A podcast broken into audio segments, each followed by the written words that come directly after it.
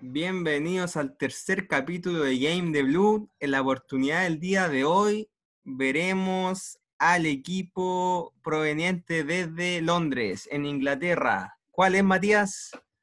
Eh, estamos hablando de los Blues, el Chelsea de Stamford Bridge.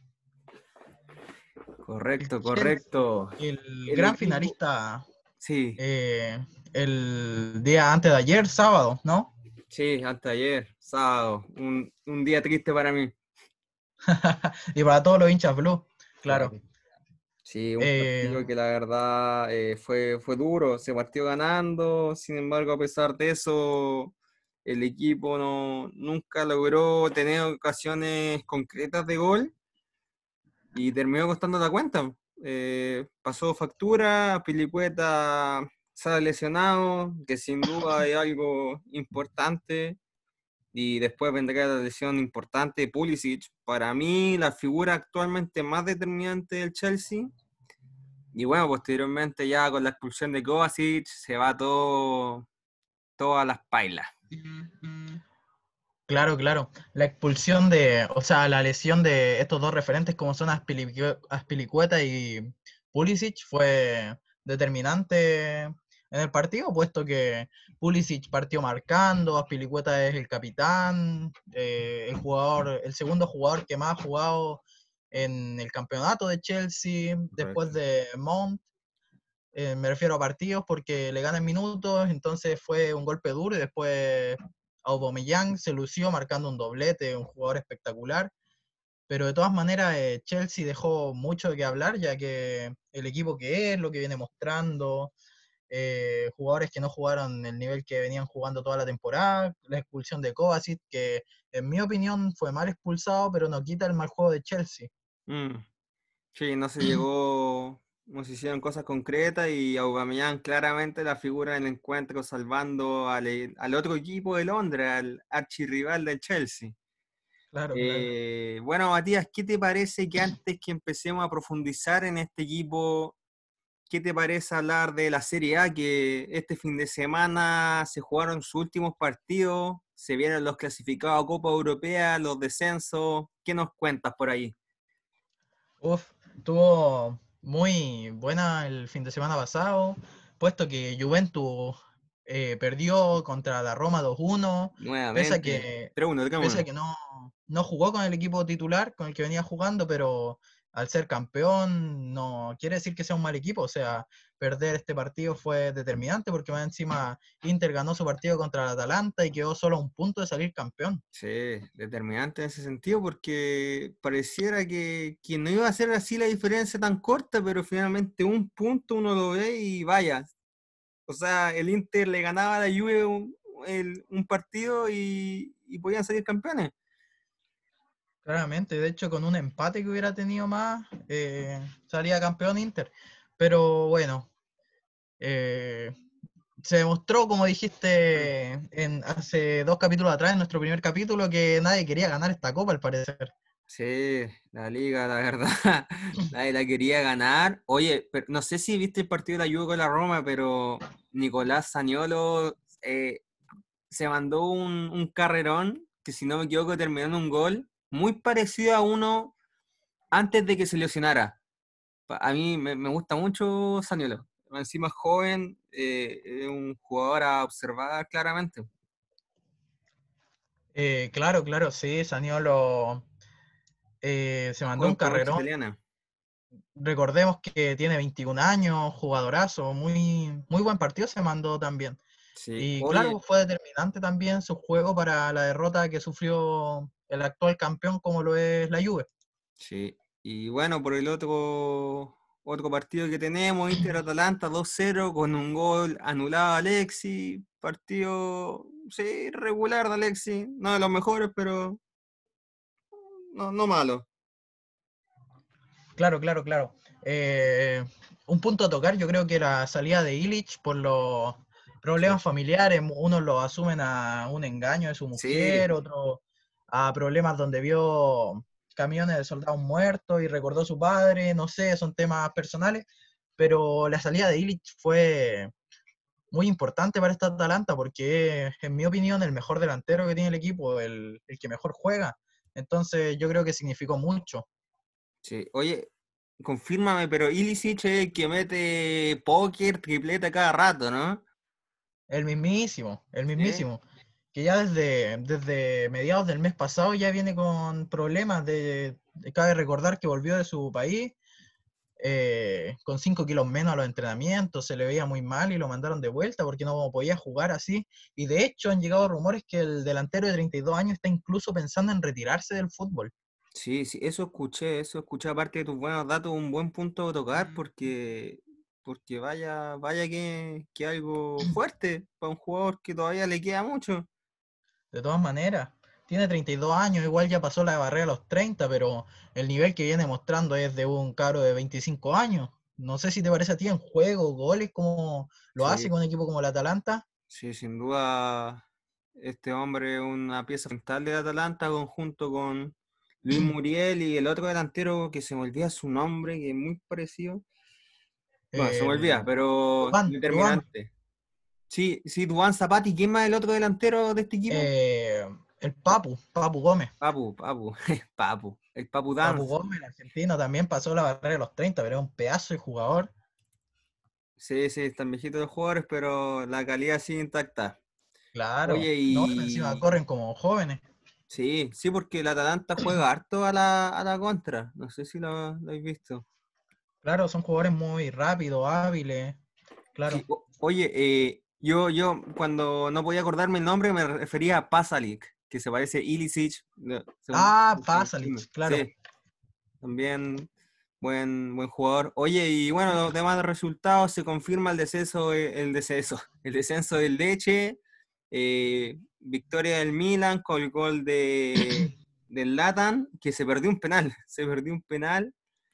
Y bueno, el domingo gol de Pulgar, pues, minuto 94, una, una Fiorentina que ganó su último partido. Y bueno, con- eh, terminó por lo menos con una victoria el compatriota chileno. Claro, la Fiore, recordemos que ganó Pulgar, una, una pieza fundamental en esta Fiore, un jugador espectacular con siete goles, unos, varias asistencias también, jugó casi todos los partidos de la temporada. Eh, no, muy buen jugador, aunque como dijimos hace un par de sesiones atrás, el equipo no era lo que prometía, pero de todas maneras el chileno ha tenido muy buen nivel en la Fiore. Sí, sí, esperemos la próxima temporada sea mejor. Y bueno, empecemos a hablar del tema que nos convoca. El club de Londres llamado Chelsea. Partamos otra vez por la línea defensiva. Yo creo que si vamos a hablar de la línea defensiva, eh, hay que considerar que Chelsea sufrió 54 goles en contra en la Premier League. Lo que es algo Claro. muy importante, que, que es como el noveno equipo más goleado del torneo. Claro, claro, son datos bien escalofriantes, por decirte, puesto que quedó el número cuarto de la liga, teniendo un muy buen nivel de fútbol, pero aún así los 54 goles le pasaron la cuenta. Sí, De hecho, y claro, mucha culpa la tiene Kepa, el arquero, el, el ex arquero de Atleti, de la inferior de Atleti, el Vasco, claro. pero yo creo que el problema también está defensivo, porque de medio campo para arriba yo creo que es un equipo excepcional, pero la defensa eh, deja mucho que hablar. Sí, la verdad, una defensa que es de las peores defendiendo corners, según muchos comentaristas ingleses en el torneo de dicho país. Y bueno, debido a este rendimiento de Kepa, Willy Caballero ha sido titular el día sábado y en algunos partidos de la Premier League. ¿A ti, a quién, a quién ves en este puesto la próxima temporada? Porque yo creo que es sí o sí eh, un puesto que el Chelsea tiene que, tiene que renovar, tiene que hacer sí o sí un fichaje. Para mí la situación de Kepa ya, ya no da para más. Si se quiere hacer un equipo competitivo, sin duda, hay que partir por el arquero. Necesita un arquero seguro, necesita, perdón. ¿Y a Eh, quién ves sí. tú? Eh, definitivamente yo creo que Kepa tiene que pegarse un, un mejor nivel de juego si quiere mantenerse en Chelsea o si no que vuelva a España, no sé, o se vaya a otra liga a probar suerte, porque según lo que ha mostrado y los 80 gordos que se pagaron por él, no, no da el peso de lo que debería ser este arquero. Bueno, eh, ya que Oblak, ya no Oblak tiene una cláusula de rescisión de 120, millones de dólares o euros, no, no sé muy bien, pero son 120 millones. Eh, no lo creo muy accesible para Chelsea porque Atlético no lo va a soltar por menos dinero. No. Entonces, el británico de 28 años, Nick Pope, del Burley, yo creo que sería una buena contratación. Parte también que está peleando por la titularidad de la selección inglesa también. Sí, linda pelea ahí con Pickford y su otro compatriota Henderson, que es el otro posible fichaje para el Chelsea. Claro, claro, Henderson también ha sonado mucho. Eh, no está de más decir que Nick Pope no se va por menos de 55 millones de euros. Lo mismo escuchado, lo mismo escuchado. Dime. O así lo ha publicado el diario Daily. Eh, según lo que. lo mismo otro día. Correcto. Oye, pero bueno, Nick Pope eh, es el portero que más vallas imbatidas tuvo en la Premier League. Fueron, claro. fueron 15, si no me equivoco. 15, de 38 equipos. Imagínate, es eh, algo muy, muy, que tiene mucho valor para un equipo como el Barley, o sea, porque ya, si es difícil por un portero de cualquier equipo de la liga, es más difícil aún para, para un portero que está en un equipo que acabó en el lugar décimo de la tabla, que tampoco tuvo tan mala temporada. No, definitivamente no, el Burley no tuvo tan mala temporada. Oye, y bueno, la otra posibilidad que se ha escuchado, como te decía, Henderson, que si bien eh, es más joven que Pope, por lo que ya puede ser una inversión mejor, lo malo es que es propiedad del Manchester United y se ha especulado mucho que el United lo quiere, quiere que vuelva al equipo para que le pelee la titularidad a David De Gea. Ah, claro, claro. Sí, el británico de 23 años viene mostrando un muy buen nivel, Henderson. Y claro, de todas maneras el Manchester United lo va a querer de vuelta, sobre todo porque De Gea es un muy buen arquero, pero en la valla del United ha dejado mucho que hablar a mi parecer. Sí. Bueno, entonces concluimos que Nick Pope sería el mejor fichaje. Yo creo que entre Nick Pope y Henderson. Ya. Bueno, sigamos con la defensa central, pues donde de los dos que juegan, bueno, eh, digamos que habitualmente el Chelsea juega con un 4-3-3, pese a que, en algunas ocasiones juega con un 3-4-3. Sin embargo, vamos, vamos a hacer cuenta que el Chelsea juega con cuatro defensas, donde los dos defensas centrales titulares, uno sí o sí Rudiger. Y el otro, ahí estamos viendo quién es. Claro. Tenemos a, a Souma, que es el que ha jugado más partidos. Tenemos a Andreas Christensen y por último a Fikayo Tomori, que para mí, para mí, eh, eh, dentro de los tres, el que más tiene proyección lejos, porque es muy joven y, tiene talento, tiene talento. Yo, yo sin duda no lo vendo por nada del mundo. Eh, Christensen para mí ha dejado mucho que desear. Se, pese a que no, no tiene tiene 24 años, si no me equivoco, confírmame eso. Eh, no, no ha tenido errores que han sido garrafales para, para, los partidos en los que lo ha cometido. Para mí, contra el Arsenal, el partido del sábado pudo haber hecho más el segundo gol del gabonés Aubameyang. Y también hace, no sé, dos años, tres años, cuando tuvo una muy mala actuación contra el Barcelona por Champions League. Sí, Christensen hace un par de años venía siendo titular indiscutido. El joven, claro, como tú decías, tiene 24 años el danés. Sí. Pero después, claro, esos errores no, no ha podido afirmarse en el equipo. Ha demostrado debilidad en su defensa, que no es un jugador muy seguro. Entonces, de todas maneras, el canadiense Timori, de tan solo 22 años también, recordemos que son defensas muy jóvenes, quizás es experiencia lo que les falta. Y pero... Eh, Tomori es inglés, ¿o no? Canadiense nacionalizado inglés. Ah, ya, ya, canadiense. Sí, de origen canadiense, claro, claro. Mira tú, buen dato. Sí. De hecho, el otro día lo escuché en el partido entre Chelsea y Arsenal. Sí, no, sí, es una buena promesa. Yo creo que él puede ser un jugador muy determinante al medio, pero hay que darle tiempo. Hay, hay que dar poco a poco.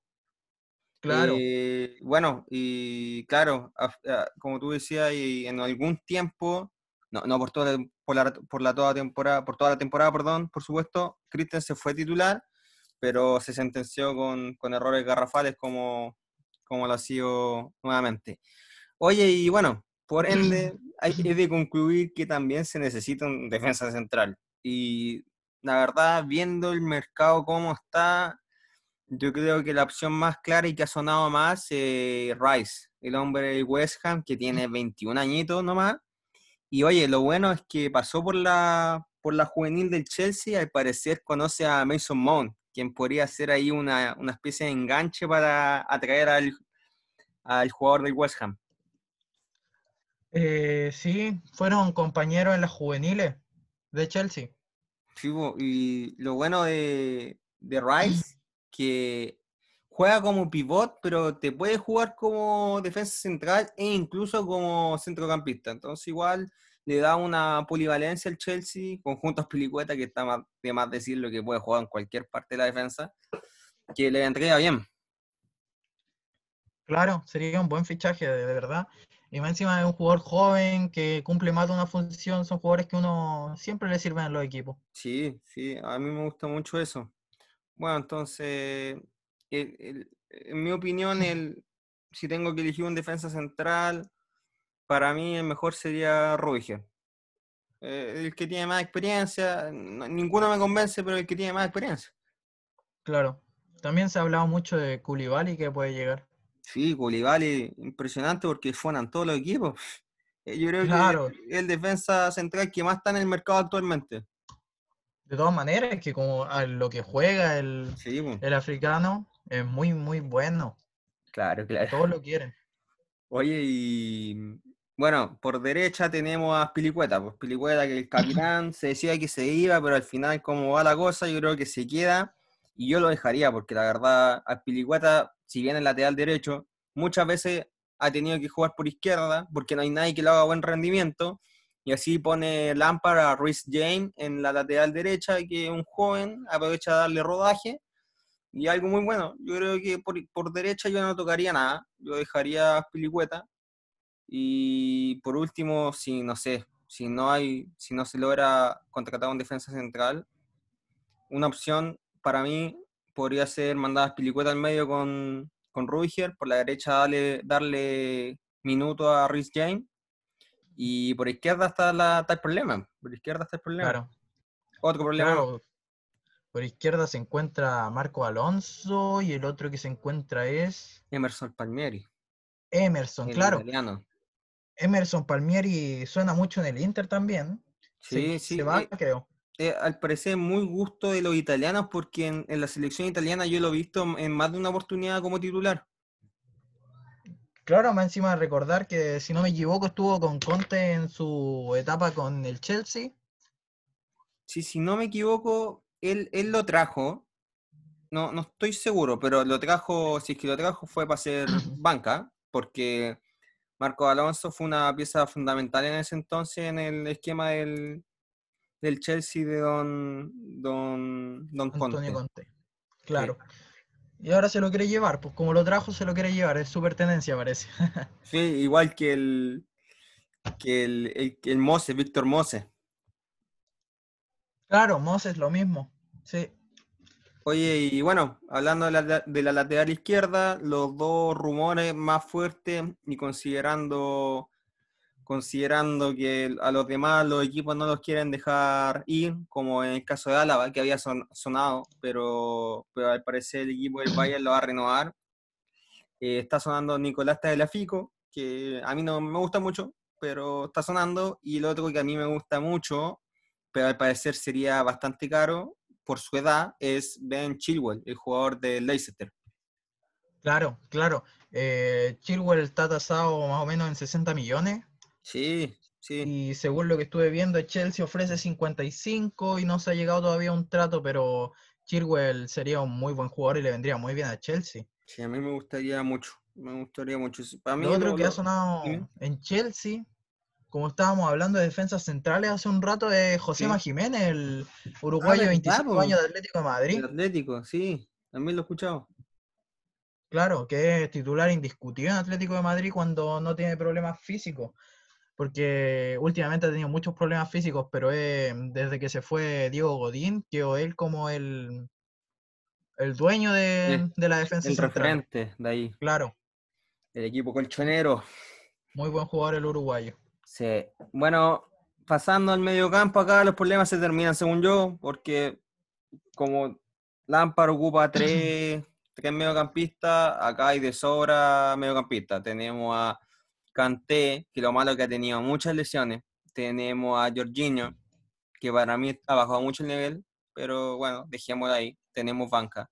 Tenemos a Barclay y tenemos a Rubén Luftuchik, tenemos a Mason Mount, tenemos Kovacic, mira, cacha, seis. Tenemos seis para tres puestos yo creo que yo, yo personalmente no haría nada ahí. No sé qué Eh, opinas en el tú. medio campo central, no. Tiene muy buen medio campo, muy buenos cambios.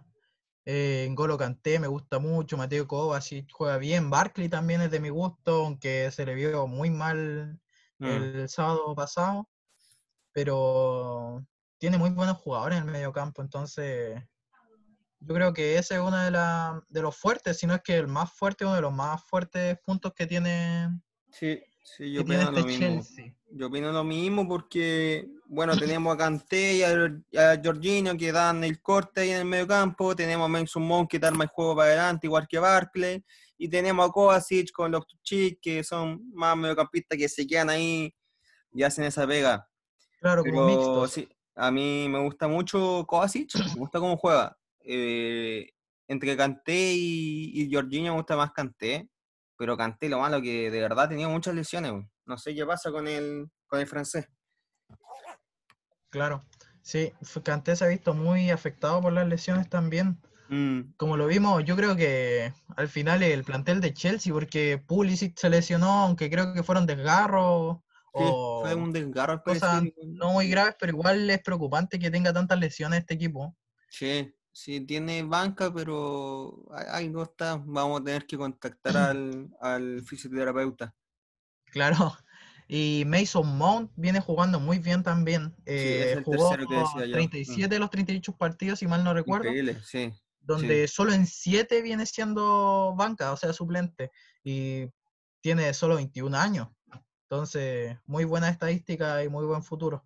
Sí, muy buen futuro. Uno de los preferidos de Frank Lampard, porque para los que no lo sabían, eh, de- bueno, anteriormente Mason Mount era jugador del Derby Country la, la- la semana pasada, la, eh, la temporada pasada, y Frank Lampard era el entrenador de dicho equipo, que llegó a la final del ascenso por la Championship, pero no lo consiguió. Y bueno, entonces podríamos decir que el Frank Lampard, su hijo pródigo, es Mason Mount. Claro, yo creo que ve un poco de él en su juego, quizás se siente reflejado. Quizás, quizás, quizás, puede ser. ¿Para qué decir lo que fue Lampard? Pedazo de jugador, pedazo de jugador. Sí, un, un referente, un gran jugador, muy parecido a su colega Steven Gerrard, más o menos Claro. la misma historia. Con Frankie Lampard y Steve Gerrard eran como el Iniesta y Xavi de España, ¿no? Sí, sí, ambos eran como los capitanes de Inglaterra.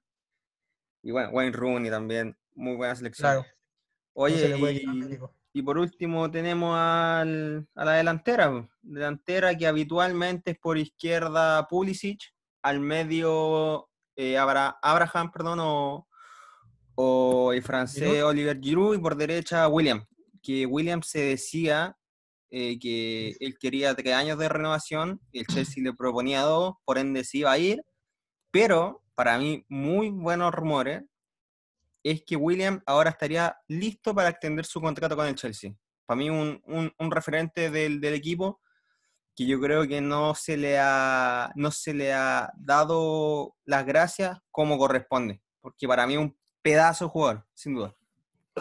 Claro, recordemos que William llegó a la Copa América del pas- pasado el 2018, si mal no recuerdo, eh, por la lesión de Neymar. Sí, pues, ocupando la 10. ocupando la 10 de Neymar, donde demostró, salió campeón, fue muy buen jugador durante la Copa. Sí. Y claro, yo hasta donde sabía, eh, William no renovaba, escuché rumores que lo quería Sí, pues, hasta no. Barcelona. Sí, ha sonado más de una vez en Barcelona. Claro. Entonces yo, encontraba muy raro que Chelsea dejara ir a este jugador. Sí, para mí no hay que dejarlo ir aunque pida, que pida lo que quiera, los años que quiera. Yo le doy el contrato. Y Claro, bueno, recordar que tiene ya 31 años, igual no encuentro que sea un jugador viejo para nada. no, Le se mueve como uno de buenos años de 21. fútbol. Claro. Oye, y bueno, por izquierda Pulisic, eh, y que yo lo dejo de titular porque Pulisic tiene un control de balón, un, uno- un drible, para mí muy, mu- muy buen jugador si es que no se lesiona, porque también ha sufrido mucho con las lesiones. Claro, eh, Pulisic para mí describirlo en una, en una pura palabra es fenomenal, es fenomenal, realmente Capitán fenomenal. América, le dicen. Claro, es muy buen jugador este gringo croata, de ascendencia croata. Mira, buen dato también. Otro dato de Dati- Mato Datías. Mati Datías. Ah, Ma- Mati. Oye, eh, y bueno, la banquita de, de este jugador es el joven eh, jugador de Inglaterra. eh, ¿Me recordáis su nombre? Hudson Odoi. Hudson Odoi, que también es buena promesa para el equipo inglés pero también hay que darle rodaje. De banca está bien. Y bueno, de centro delantero tenemos a, como te decía, a Aram, que tuvo una muy buena primera, claro, y a Giroud. Pero Abraham, de hecho, el Abraham, Abraham, como quieras decirle, fue el jugador que más metió goles esta temporada en el Chelsea, pero casi todos fueron en la primera mitad, mitad de la temporada. Después Antes se desinfló, se lesionó. Y bueno. Claro, eso. y además para decir que Abraham el, es muy joven, Sí, tiene Sí. solo 22 años. sí, el Chelsea tiene muchos jugadores jóvenes y, y bueno, eh, para la próxima temporada yo, yo espero que esta, esta temporada actual haya sido una buena, una buena como toma de experiencia, que aprendan de la derrota del fin de semana, que aprendan de todo este año y, y claro, con el fichaje de Timo Werner, de Sijek, para mí, para mí el Chelsea promete mucho siempre y cuando contrate un portero y un y un lateral o un defensa central por último. No, no te pido más. Yo creo que Havertz es innecesario teniendo a Mason Mount, teniendo incluso a Sijek que te puede jugar de mediocampista ofensivo o de extremo derecho, teniendo en cuenta que William se estaría renovando con el club eh, lon- londinense. Y bueno, eso. Claro, sí. Últimas opiniones. de este Yo creo que igual sería innecesario comprar a Havertz porque sin desmerecerlo es un pedazo de Sí, jugador, pero Mont también es un jugador muy joven que tiene un muy buen potencial y al contratar a, a este alemán como Kai Havertz eh, vendríais sacando a Mont de tu equipo, ¿por qué? Por el simple hecho de que si te cuesta 80 millones no lo vaya a poder tener en la banca. No, como lo que pasó con, con Kepa, que yo creo que por su valor ha jugado los partidos que ha jugado. Claro, más por el valor que por el nivel, entonces, claro, son 80 palos y, y como con esos 80 palos te compráis a Nick Pope y la mitad del pase de Chirwell, Sí, sí, que buen, son jugadores que tú ese. necesitas en tu equipo en el Chelsea. Sí, yo haría eso, Matías. Bueno, Claro, yo creo que vamos cerrando el día de hoy. Estamos en la horita. Y me gustaría que hoy día tú me hagas la pregunta a mí. bueno, bueno, Felipe, ¿qué equipo te gustaría analizar el, para el próximo jueves en nuestro siguiente capítulo? Mira, yo, otro equipo que me gusta mucho de la Premier son los Lobos. Es el Wolverhampton Wanderers. Para mí, un equipo muy interesante a analizar, cómo juega, el tridente que tiene arriba, como ya lo dije antes, capítulo anterior. Y me gustaría que este sea el próximo capítulo. Eh, me parece muy, muy buena idea analizar a este Wolverhampton que terminó séptimo, pero demostró que le luchaba de mano a mano contra los cinco grandes de esta liga. Sí, completamente, completamente. Y se Claro, quedó sin pan ni pedazo porque no, no clasificó a Champions de Europa. Recordemos que si es que el Chelsea llegaba a ganar la FA, los Wolves automáticamente iban a pre-Europa, porque como el Chelsea ya está clasificado a Champions y la FA da un pase a Europa, por tabla, el siguiente sería el Wolverhampton, pero el Arsenal la ganó y todos nos quedamos con la gana. claro, claro. Eh, para destacar, figura del Wolverhampton, de los que más tocaremos la próxima se- sesión, será Raúl Jiménez, jugadorazo el mexicano, Adama Taoré, del que hemos hablado en todos los capítulos anteriores, Sí. dribbling. Eh, Rui Patricio también, Eso el arquero decir, para mí un pilar. La experiencia del equipo. Claro, y Moutinho también, pedazo de jugador. Rubén Neves también. Neves también, claro, tiene muy buenos No, jugadores. sí tiene hartos jugadores que, que uno, o sea, la gente en general puede ser que no los conozca mucho, pero son muy, son jugadorazos, son jugadorazos. Claro, y- son nombres que suenan en todos lados por su nivel Sí. de juego siempre. sí, Raúl Jiménez ha sonado en la Juve y en el Manchester United, si me equivoco, por cifra alrededor de 60 y 80 millones de dólares, imagínate. Claro, ha mostrado muy, muy buen nivel el ex Atlético de Madrid. Eh, pedazo de jugador, ¿qué querés que te diga? ¿Jugó en el Atlético, en serio? Sí. Bu- Buena, no. Después de Atlético se fue a Portugal. Ah, ya no tenía idea. Ah, jugó en el Benfica, ¿o ¿no? Sí, Sí, sí, yo algo me acuerdo ahí cuando jugaba PES. ¿ah? yo juego PES, no juego FIFA. Y bueno, eso. Así mira, que, llegó al Atlético dime. de Madrid el 13 de agosto, agosto del 2014. Ah, ya, bueno, bueno, no, no tenía idea. ¿Y qué tal fue su paso? ¿Dejó que desear? Me imagino. Eh, sí, la verdad, para lo que se hablaba de Raúl Jiménez, dejó mucho que hablar, pero aún así demostró que era un buen jugador. Ya. Y ha tenido su revancha hoy en día siendo una figura en el Wolverhampton. Perdón, perdón. Dime. Llegó en octubre del 2011 y se fue en agosto del 2014. Ah, ya. Hoy jugó harto tiempo. Entonces ya. llegó en 2011 con 20 años. Mira tú. Debe haber sido un- el primer equipo grande en el que jugó. Con Claro, el que fue parte del plantel. Bueno, claro, muy buen jugador. ¿qué te parece si nos despedimos? Estamos en la hora. Claro, claro, de todas maneras. Eh, muchas gracias, auditores. eh, que estén muy bien y que esperen ansioso el próximo capítulo donde hablaremos de Wolverhampton. Exacto. Saludos a todos. Hasta luego. Chao, nos vemos, Felipe. Nos vemos, María. We'll be right.